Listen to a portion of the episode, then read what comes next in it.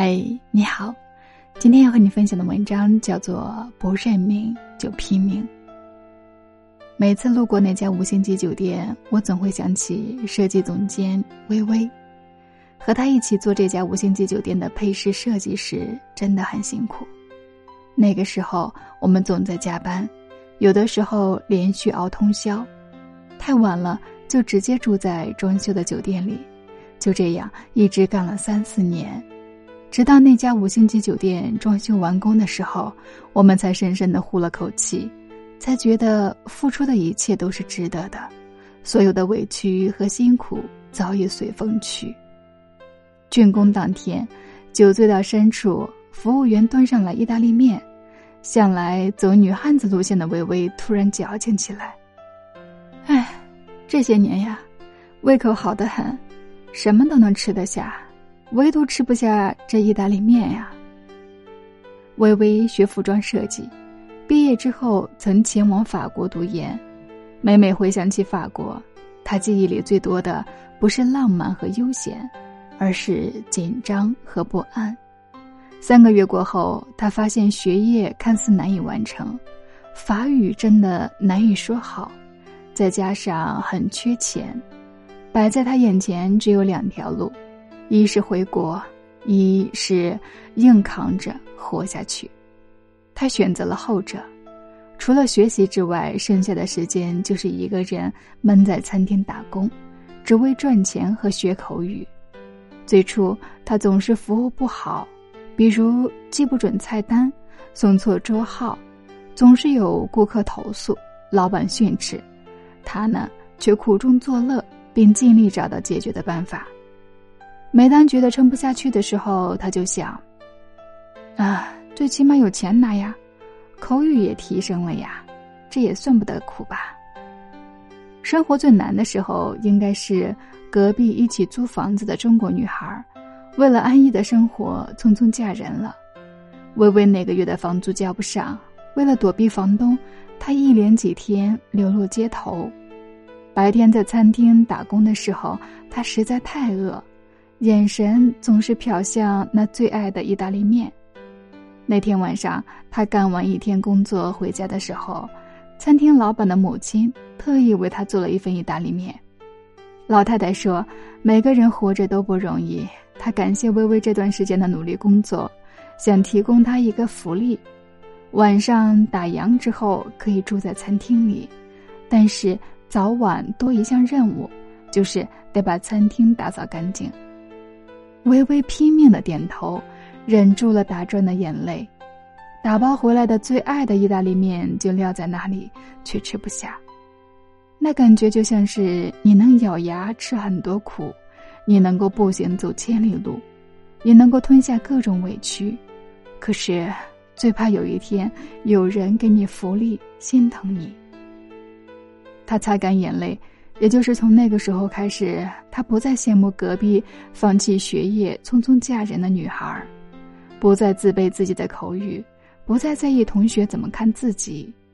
每天晚上特别劳累后，他依然能够静下来看会儿书，享受一个人的夜晚。想家的时候，会一个人数从餐厅里赚来的钱。一开始觉得很苦的日子，慢慢的觉得也不错。一开始觉得充满挑战的生活，后来终于游刃有余，而最终他也拿到研究生学历。同样有两个选择摆在他的面前：可以风光的留在法国去做一份体面的设计师工作，也可以更风光的回国去做设计师。踏上归国之路的时候，他突然想到最初来法国那个拿着词典四处问人的自己。那个在回国还是留下来之间徘徊纠结的自己，一瞬间五味杂陈浮上心头，多么庆幸啊！当时他就那么硬挺着走了下来，幸好没有听信室友那句命运的安排而匆匆嫁人，或者是逃离法国，因为当时的咬牙坚持，大概就是为了此时的自由。因当时没有妥协命运，此时才有机会选择自己更想要的生活。前方的路谁也不知道会遇见什么。若不拼命坚持，黑暗终究依然摆在眼前。唯有穿过那茫茫的黑暗，才有可能看到光亮。就像我们公司另一位设计总监幽明小姐，她一直被我们尊为公司的劳模，每日不分昼夜的赶设计稿，他的案头常年灯不灭，所以他常常自嘲为“东方不灭”。一天等客户的时候，他不小心坐在沙发上睡着了。我们不忍心叫他醒来，等他自己醒来之后，内心十分不安，连说抱歉，说幸好赶在客户来之前醒来了。我们都知道，公司那段时间生意不好，他每天凌晨只能睡三四个小时，就要起来工作，这个工作量是一般人都无法承受的。他呢，却很珍惜每一个顾客，每一次设计机会。不仅因为钱，也因为热爱。他并不是没有累到想哭或者绝望到想哭的时候，只是有那点时间的缝隙，还不如睡觉。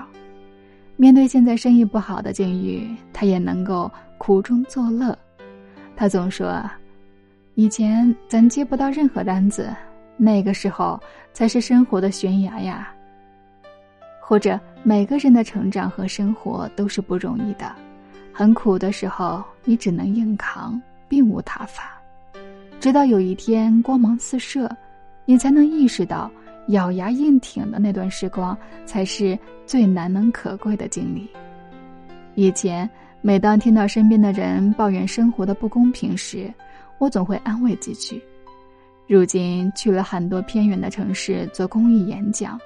见了很多在贫穷中挣扎的人们，看到他们依然在为生活打拼，那些孩子纯净的眼睛，我真的觉得我们不应该再有太多的抱怨。我们攻克不了的事情，其实并不是命运的安排。毕竟，任何拿命来当挡箭牌的借口，都是逃避的方式。总有一天，你亏欠生活的，还会再走上一遭。所以，不认命就拼命，拼了命才能尽兴，才能有回忆可品味。毕竟，谁也不想得过且过，我们都不想要一眼就望到头的人生。只有拼命之后，才能看到更多的风景，才能明白笑着流泪远远强过哭着后悔。总有一天，我们都会懂，只要启程。就别再意背负，拼了命就不能停下脚步。